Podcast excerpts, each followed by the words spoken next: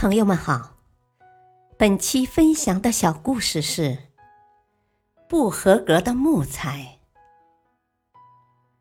有一天早上，纽约泰勒木材公司的推销员克洛里接到了一位愤怒的主顾的电话。这位顾客向他抱怨：“你们公司到底是怎么做的？运来的一车木材完全不符合要求。”我们把木材卸下百分之二十五后，木材检验员发现百分之五十五的木材不合乎规格。公司已经下令停止卸货了，请你们马上把木材带回去。我们拒绝接受这样的木材。放下电话，克洛里立刻动身前往对方工厂。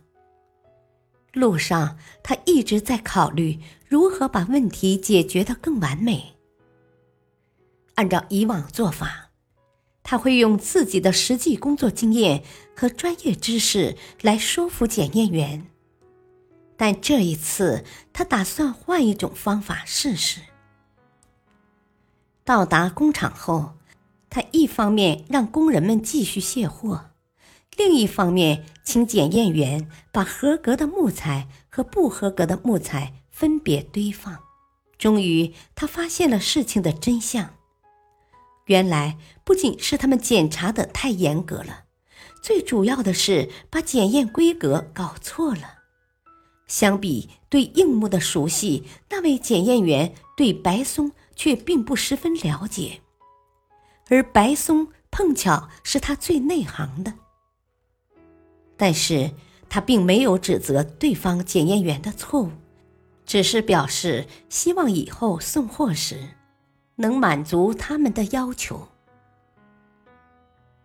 克洛里友好的语气以及坚持让他们把不满意的木材挑出来的合作态度，使他们感到很满意。尤其是克洛里的小心提问。让他们自己觉得有些不能接受的木料可能是合格的。当他们向克洛里询问有关白松木板的问题时，克洛里就对他们解释为什么那些白松木都是合格的，而且对他们承诺，如果他们认为不合格，他不会要他们收下。克洛里的这些做法。让他们觉得自己在检验方面确实存在一些问题。随后，他们向克洛里承认，他们对白松木的了解不多，并且没有向克洛里所在的公司说明他们需要的是什么等级的木材。在克洛里走后，他们又重新检验了一遍卸下的木料。这次，他们全部接受了。最终，克洛里收到了一张全额支票。大道理，